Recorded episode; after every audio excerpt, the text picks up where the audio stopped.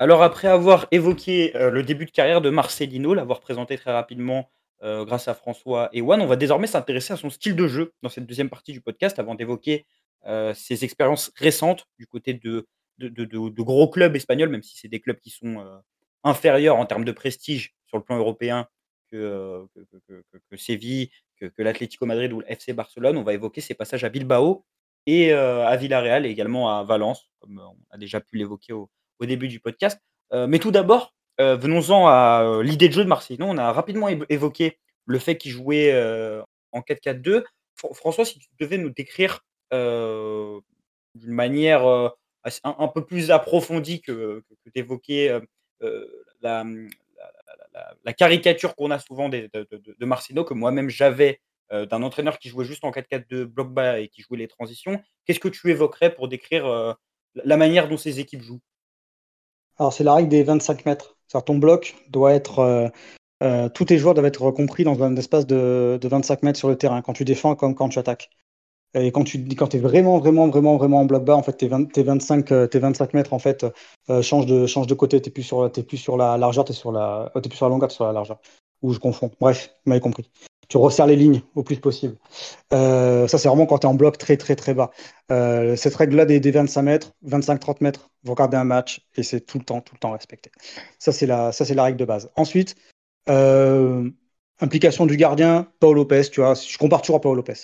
Ça peut aller. Il y aura pas c'est pas tu as pas besoin d'avoir, c'est pas Guardiola, tu as pas besoin d'avoir un un mec non plus, heu, ultra technique, quoi.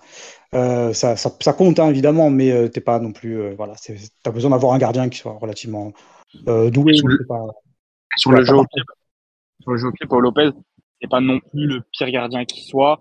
Oui, voilà, il y a beaucoup de bien sûr. faire, mais voilà, prendre des risques à la relance, sait le faire. Voilà, on est quand même sur un gardien qui sait utiliser ses 2 pieds et qui sait, trouver des passes dans l'espace, quoi. Voilà. Ensuite, c'est la particularité des équipes de Marcelino, c'est que ça défend très, très bien et ça concède très peu d'occasions. Très, très peu d'occasions. Heu, ça empêche pas des fois qu'il y ait des trous d'air. Heu, je parlerai plus tard d'un match, heu, de Valence là-dessus, mais ça concède très, très, très peu et ça, c'est vraiment, généralement, les défenses de Marcelino sont les meilleures de Liga. Ça change beaucoup d'ailes aussi en fonction de ça pour passer d'un d'un cô d'un côté à l'autre. Après au niveau de de ta ligne de 4, généralement, il a une sorte de tu as évidemment ce double pivot-là, avec une sorte de meneur axial et heu, ce que j'appelle un meneur excentré, qui est soit, heu, évidemment côté gauche ou côté droit et en fonction du de l'autre côté, en fait, tu as un ailier, en fait. Heu, je te donne l'exemple de Bilbao, par exemple, où ton ça se passait plutôt côté gauche parce qu'il y avait Iker Muniain qui était plutôt, excentré avec un double pivot, heu, Vesga, Vencedor si je me trompe, si je me trompe pas et heu heu, Oscar de Marcos qui est un joueur qui peut jouer partout, qui a joué partout à l'Athletic, y compris gardien de but une fois et en fait, lui, il peut jouer latéral et ailier et donc dans ce dans ce rôle-là, il était ailier avec Ander Capa derrière lui qui est un mec qui fait beaucoup d'allers-retours, qui est même peut-être plus offensif encore que Oscar de Marcos et donc là, évidemment, heu, on en parlera plus tard, mais je vois très bien, bah, Jonathan Klaus pourrait, rentrer dans ce peut-être dans ce système-là. Et toujours, et toujours toujours cette attaque à 2. Alors après la la difficulté de l'attaque à 2, il faut des mecs complémentaires. Heu, voilà, avec un avec un qui qui qui redescend, qui qui presse aussi, c'est très important. Raúl Garça avait un rôle, heu, prépondérant là-dessus. Simone Zaza l'a eu aussi avec, heu, avec Valence, avec, allié, à Rodrigo Moreno. Voilà, y avait à Villarreal, il y avait, Giovanni Dos Santos, Jonathan Pereira qui sont moins moins connus, mais Uche aussi qui était plus massif. Donc voilà, il y a toujours ce ce cet aspect-là. Moi après j'adore les les attaques à 2, heu, voilà, je suis pas un grand adepte du ça dépend, hein, évidemment, toujours là, c'est l'animation qui compte plus que plus que plus que le schéma, mais c'est des ça, c'est un système qui est quand même, heu heu, très souvent là, heu, toujours jouer entre les lignes. Heu, je vous je vous reconseille de lire mon papier, pas parce que c'est moi qui l'écris, mais parce qu'en fait, on voit qu'il y a des schémas qui se répètent au niveau du jeu entre les lignes avec, heu, Oyan Sunset, par exemple et on retrouve un truc avec Trigueros qui s'est passé 10 ans avant et la même sortie en touche, la même le même jeu, les mêmes appels et tout ça. On voit que voilà, il y a un fil conducteur dans tout ce qu'il fait et en fait, ça rend les ça rend les attaques, heu, très fluides et en fait, c'est du tableau noir, quoi. Et et il me semble également que dans l'interview que tu as réalisée à ses côtés, heu, auprès de je crois que c'était à c'est 11 mondial, c'est ça, si je dis pas de bêtises? Oui, Heu, c'est ça. l'interview, ouais, à Bilbao. Il t'a également, heu, il a également évoqué, son utilisation des deux avançants et de pourquoi il préférait ça. J'avais cru lire ça en tout cas dans, dans, l'interview et ça me paraissait assez intéressant déjà par le fait que tu as, de la présence dans la surface, que tu as deux avançants qui peuvent bouger les défenses adverses par leur déplacement. même si tu perds un peu au milieu de terrain, quand c'est bien animé, que c'est bien organisé, moi je trouve que évoluer avec deux attaquants, c'est toujours intéressant. One, au niveau des profils, est-ce que tu aurais quelque chose à ajouter, par exemple, au niveau de l'utilisation des latéraux ou des milieux de terrain qui sont, utilisés sous Marseillais bah déjà au milieu de terrain, on verra qui reste, qui part, mais il y a des profils qui ont beaucoup joué cette saison que je ne vois pas sous Marcelino. Et pour les latéraux, François dit que Klaus pourrait être intéressant. Moi personnellement, j'ai de gros doutes sur Klaus, notamment par rapport à son niveau défensif. Je le trouve très, très faible en 1 contre 1. Donc déjà c'est un, problème. Et euh, oui, il anime beaucoup le couloir, mais c'est un joueur qui, quand il perd la balle, ne se replace pas directement. Souvent, on le voit, il baisse la tête, il fait euh, quelques pas et il y a une certaine nonchalance euh, dans, le, dans la rigueur défensive qui, pour moi, sous Marcelo, ne sera c'est pas c'est pas acceptable. C'est quelqu'un qui va demander à ses latéraux de se replacer et c'est tu animes le couloir, mais tu es d'abord un défenseur avant d'être un attaquant. Et Klaus, c'est plus l'inverse. Donc pour moi, sur Klaus, je pense vraiment que c'est un profil qui, euh, surtout après la saison qu'il vient de faire avec 12 passes D, qu'il faut euh, mettre sur le marché, récupérer de l'argent pour prendre un profil plus solide défensivement, peut-être qui fera pas autant de passes décisives, mais qui sera euh, plus apte à rentrer dans le projet collectif. Ouais, je te, juste te coupe. Moi, je te dis, je te parle de Klaus comme ailier, hein, pas comme latéral. Hein. Ah, mais justement, bah, tu vois, justement, comme ailier, c'est là où, pour moi, je, je me dis que c'est pas c'est pas possible dans le sens où euh, il est formé ailier, il est redescendu piston euh, et c'est là où il a sa carrière a pris euh, a, pris de l'envergure. Et est-ce que ce mec-là a les capacités pour être pour être décisif en tant qu'ailier, en tant que titulaire à l'OM Personnellement, je pense pas. Je pense que en ailier, on, on, doit quand même viser au-dessus un joueur plus décisif et meilleur techniquement. Donc oui, Klaus, il maîtrise toutes les surfaces de son pied, il est capable de faire des centres euh, intérieurs du pied, extérieur, il n'y a aucun problème. Mais je pense quand même qu'en termes d'ailier, on a besoin de quelqu'un qui soit capable d'éliminer euh, quand il est arrêté, quand il est lancé, et qui ne joue pas tout sur euh, son crochet. Je, prends le couloir et j'essaye de centrer. Quoi. Ouais, je, suis d'accord avec toi. Mais cela dit, je vais, je vais essayer d'être positif pour une fois, j'ai plutôt tendance à être l'inverse. mais mais finalement, lui, il est un peu dans une position où il est obligé de progresser parce que il vient de louper le mondial parce que Deschamps passe à 4 derrière. Si tu veux revenir en équipe de France, euh, il faut que tu il changer de registre. Et ça, Marcelino, il a fait progresser beaucoup, beaucoup de joueurs là-dessus. Après, il est évident que si lui n'a pas envie de progresser, il ne jouera plus. Donc ça, c'est ça, c'est la, la condition sine qua non. C'est-à-dire que si tu es avec Marcelino, il faut être à bloc faut perdre du poids, il faut respecter les consignes. Euh, voilà, c'est après ça aussi quand tu quand tu disais oui, euh, changement de changement de, de, championnat, machin tout. À un moment, euh, ouais, si tu veux gagner des titres, si tu veux jouer les premiers rôles, ben ouais, il y a des consignes à respecter. Il faut être fit, mm. il faut il faut être tout le temps à fond parce que t'es parce que t'es à l'Olympique de Marseille et que des fois tu te dis on l'a encore vécu cette année, tu bats le PSG, tu as l'impression d'être arrivé. Bah non, bah non. C'est justement François, c'est des matchs normaux, ça, l'Olympique de Marseille, si tu veux. Il faut toujours, toujours, toujours à bloc.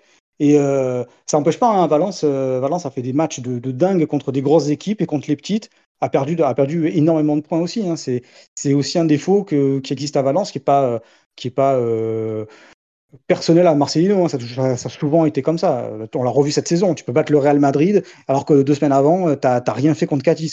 C'est assez typique. Mais à chaque fois, on dit ouais, il nous faut un étranger parce que tu vois, il faut parce que toujours il prend bon travailler beaucoup plus avec les étrangers, machin et tout. Et euh, oui, bah, sauf que tu vois là, tu as un mec qui te pousse à aller à, être à fond et qui en plus sur son CV a fait progresser des joueurs.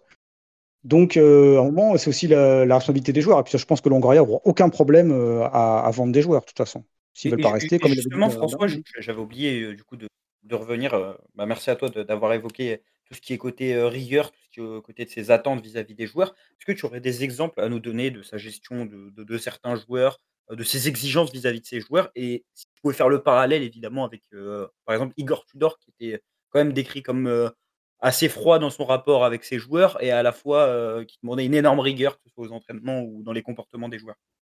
Alors, j'ai cité, bah, cité la période de Valence parce que forcément, c'est celle que je connais le mieux. Dani Palero, par exemple, il a un peu les aspects de Dimitri Payet on va dire, dans la façon de, d'être géré, de voilà, c'est quelqu'un qui a de faire de grandes choses, mais il faut encore, fallait encore qu'il ait beaucoup, beaucoup plus de régularité. Et Dani Palermo, il a été bon quand il a été, quand il a eu une sorte de mentor sur le banc. C'est le cas avec Valverde pendant six mois, et surtout, surtout avec Marcelino. Et en fait, Marcelino qui a un aspect un peu rugueux comme ça, en fait, il est très proche de ses joueurs. Tu vois, les, déclarations de Bakambu, par exemple, ça le montre. Perbe aussi en a parlé. voilà, donc il est parce qu'il est parce qu'il est parce que c'est un bon coach en fait, et même dans le management, après, on sait que je sais que dans le management, des fois, euh, voilà, ça peut être compliqué aussi. Après, c'est un vestiaire. Il y, a des, joueurs qui sont partis sur la demande de Marcelino parce qu'ils ne les voulaient plus dans un vestiaire parce que ça, parce qu'ils trouvaient que l'ambiance avec ces joueurs-là était cassée et que ça ne fonctionnait pas. À tort ou à raison. Euh, encore une fois. Après, c'est des, ressentis. Je sais que Marcelino aussi a, et peut être aussi très rigide. Euh, ça, c'est après, c'est les aléas de, de, certains clubs. Mais voilà, Palermo a énormément progressé avec lui. Il est devenu international avec Marcelino au milieu de terrain de l'équipe d'Espagne. Donc euh, voilà, en, Espagne, tu n'as que des milieux de terrain. C'est vraiment, euh, tu as une pléthore, tu t'en sors, euh, sors 15-20 facile. Carlos Soler a énormément progressé. Alors maintenant, tu dis Carlos Soler. Effectivement, avec la saison qui vient de se faire au PSG, tu dis Carlos Soler, c'est un bidon. Mais en fait, c'était pas du tout un bidon. C'est un mec qui peut jouer à gauche, à droite, dans l'axe. Et c'est Marcelino qui a, qui, a, grandement contribué à, sa performance. D'ailleurs, Soler aurait été parfait à l'Olympique de Marseille dès la saison dernière. Et le PSG a raflé la mise. Et ça, c'est. Voilà. Il collait plus à, l'OM, euh, en plus, comme, comme étape euh, intermédiaire. Parce que lui, je pense qu'il rêvait. Bon, bref. Mais je pense que Carlos Soler aurait très bien correspondu à ça.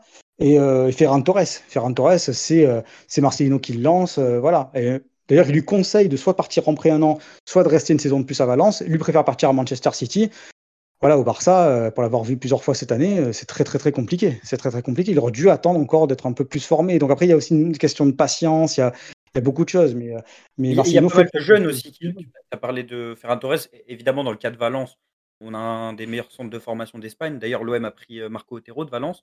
On, va y venir justement à, Valence.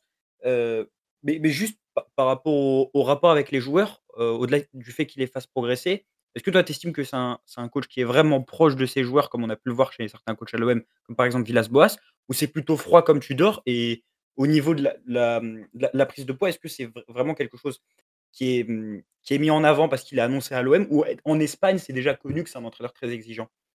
Oui, je l'ai connu pour être très exigeant. Oui, ça, c'est pas, il n'y a pas de doute là-dessus. C'est pas, c'est pas Tudor. Hein.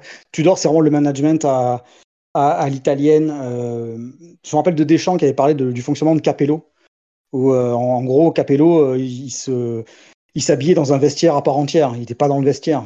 Donc vraiment c'est euh, le mystère italien, costume cintré, très très froid. Moi, j'ai croisé Capello, il m'a envoyé chier, je m'en rappelle encore. Hein. J'avais été gentil pourtant, hein.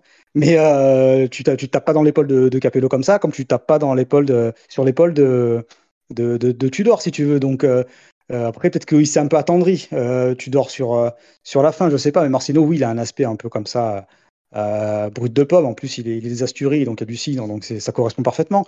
Mais voilà, mais en fait, oui, il a, il a, il a cette proximité avec certains joueurs, et notamment le, les mecs qui qui développent le jeu de l'équipe, les franchise players, on peut appeler ça, tu vois. Et c'était le cas avec, avec Palermo. Et Palermo, il a quand même des mecs comme Unai Emery, Valverde et tout. C'est vraiment Marcelino qui est le, le meilleur rendement. Peut-être aussi parce que c'est ce genre de jeu-là qui lui convient le mieux. Après, ça va être à charge de, Longoria et de Ribalta de, de, voir quels profils peuvent, euh, peuvent coïncider avec ça.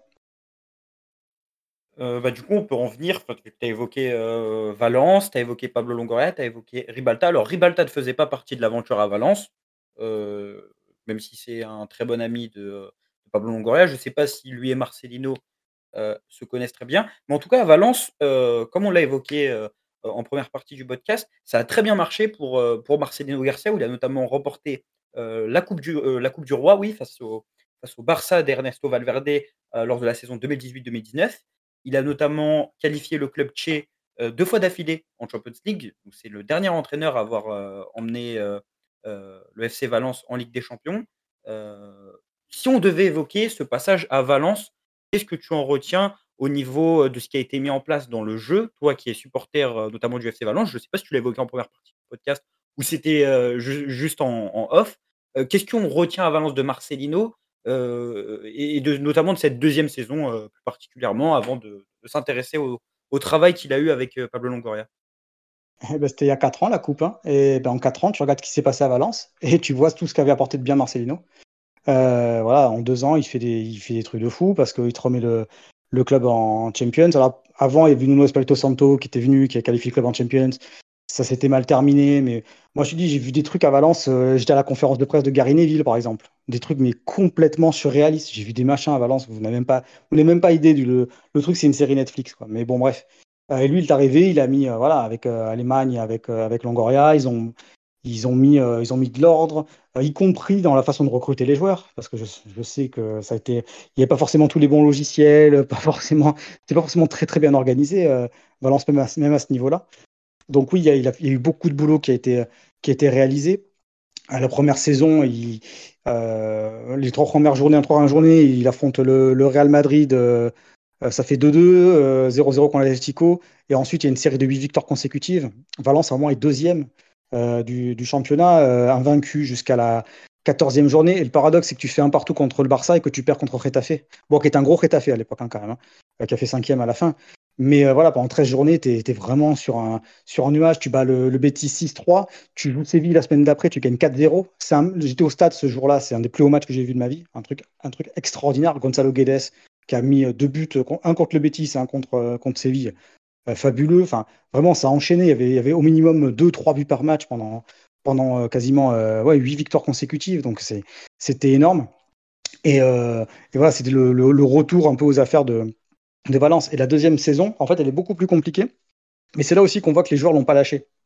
Parce que, euh, et que le club aussi, Longoria et Allemagne, ont, ont cherché à le maintenir en place. Parce que le, début de saison jusqu'à fin décembre, euh, le club, euh, je, de mémoire, il y a trois ou quatre victoires, il y a beaucoup de matchs nuls et des, défaites. le club est dixième, c'est pas ça. Les attaquants ne marquent plus, voilà, c'est compliqué.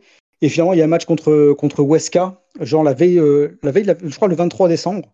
Et, euh, Valence ouvre la marque, se fait égaliser sur un, sur un péno. Et à la 95e, Piccini, qui est latéral droit, marque du gauche. Un truc, euh, une frappasse incroyable. Et en fait, tout le truc repart comme ça. Et en fait, après, tu joues euh, Retafe et tu, tu renverses, tu renverses le, ce, match éliminatoire en, coupe à domicile sur un truc complètement improbable, un contre venu de nulle part et tout, et, et toute la machine lancée comme ça. Et les six derniers mois sont monumentaux parce que tu, tu, finis quatrième, tu gagnes la coupe contre le Barça et tu vas en demi-finale de, de, Ligue Europa. Sans oublier que cette demi-finale de Ligue Europa est un peu pourrie parce qu'il y a eu beaucoup de suspendus et de blessés. Et euh, euh, qui marque, il me semble, euh, à l'Emirates, je crois, euh, joue mieux défensif parce qu'il n'y a plus personne en fait. Il y a eu des, voilà, entre, entre tout, toutes les absences et tout. Et finalement, euh, tu dis, tu es quand, même, es quand même un peu loin d'Arsenal sur sur ce double match, mais si tu si es, euh, si es au complet, peut-être que tu peux, tu, peut que tu peux être au contact. Donc voilà, ces, ces deux saisons-là sont, sont, sont, colossales. Et puis, tu te rends compte que quand il part, il n'y a plus rien. Et ça, c'est en fait, c'est un truc. je suis un peu long, hein, mais je veux quand même être complet. quand tu prends Villarreal, le, le 4-4-2 de Villarreal, eh ben, Escriba, qui l'a remplacé un peu au pied levé, a conservé ce 4-4-2. C'est resté très longtemps du 4-4-2 à, à, Villarreal. On me disait, ouais, Frade Escriba, il remet Villarreal en Ligue des Champions, il fait des trucs et tout, mais bon, en même temps, euh, il a tout pris à Marcelino, quoi. Et en fait, souvent, les, les, tu as, souvent ce, ce, cet, aspect-là de garder le 4-4-2 à Valence, euh, même si tu as eu des coachs un peu.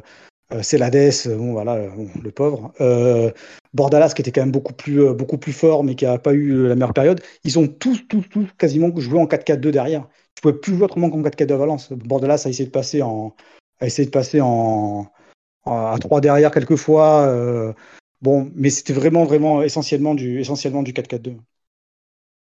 Tu as évoqué du coup euh, Alemani, Pablo Longoria. Valence, c'est aussi euh, le théâtre de la troisième collaboration entre Pablo Longoria et, euh, Marcelino.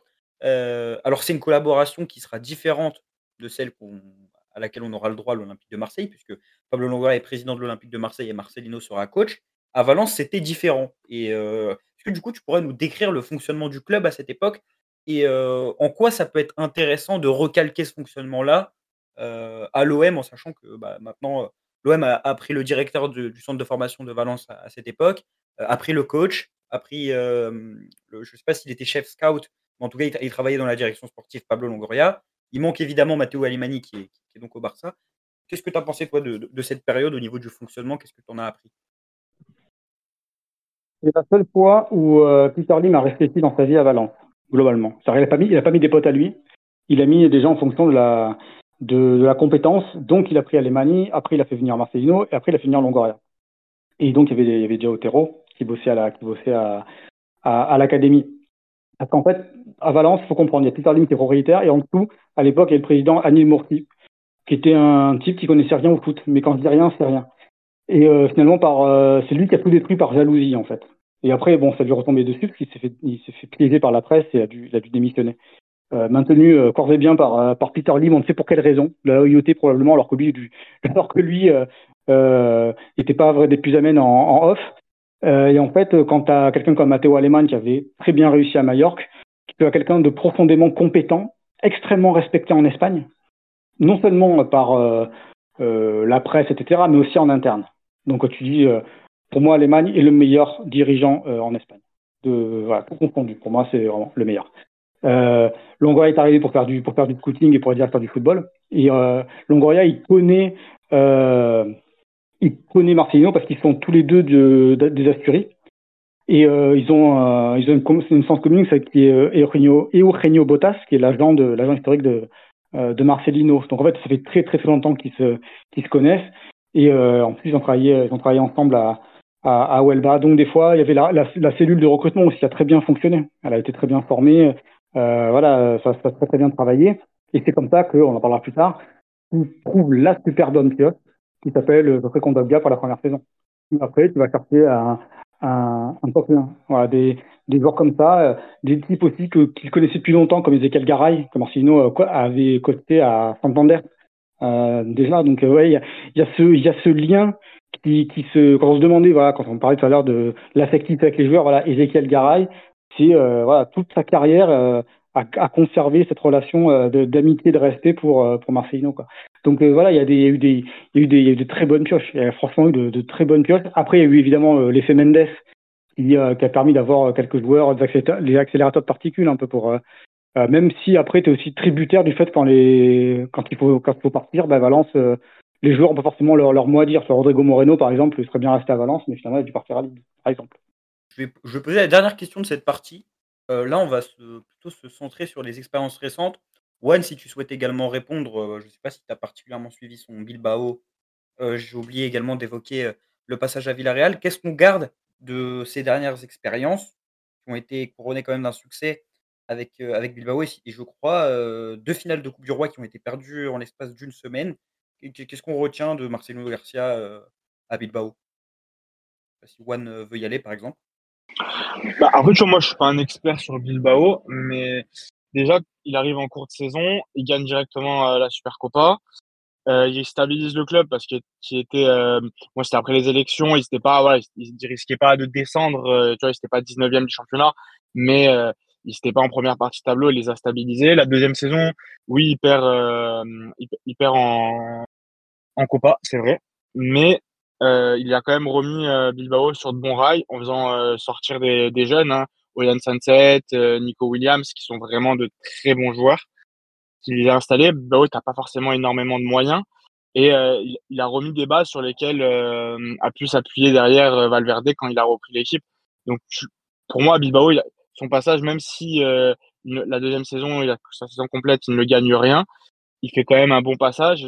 Tu vois, je pense qu'à Bilbao, ils sont plutôt contents d'un entraîneur qui est revenu, qui a remis euh, un niveau tactique à l'équipe et qui a su euh, faire éclore euh, des jeunes, donc déjà qui pour eux vont être des valeurs marchandes, mais surtout des joueurs qui sont au cœur du projet de Bilbao à l'heure actuelle. C'est vrai qu'en plus, quand tu, quand tu gères, quand tu gères Bilbao, tu es, obligé de obligé d'avoir beaucoup de, de, jeunes joueurs parce que tu n'as pas forcément soit le budget, soit bah, les moyens de recruter, parce que quand tu fais toute une saison, par exemple avec euh, Raoul Garcia, c'est compliqué. Euh, Iñaki Williams, c'est pas simple non plus parce que c'est pas un véritable avant-centre. Euh, donc tu es un peu obligé de, de, de, composer, de faire en fonction de ce que tu as et que tu n'as pas les coups des France pour recruter. C'est toujours cette, cette limite de, de, de baskitude. Donc, euh, donc voilà, c'est euh, toujours, toujours très complexe de, de gérer ça. J'étais un peu déçu, on va dire, de son passage à l'Athletic, mais après rend compte aussi que cette saison euh, qui vient de s'écouler, que Valverde n'a pas non plus euh, été euh, fabuleuse. Après, tu as des grands matchs. L'Athletic, il y a cette, la demi-finale de Supercoupe contre, contre le, le Real Madrid, tu as la finale contre, contre le Barça.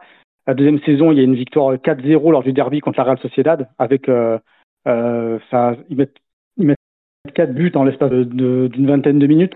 Il y a 0-0 vers la 65 4 buts consécutifs. Et encore une fois, alors ça sera dans le, ça sera dans mon papier dans, sur Plasport.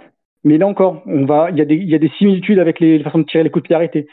Euh, par rapport à des buts qu'il a mis avec Valence, euh, comment se frappe au premier poteau, au second poteau, portant, rentrant.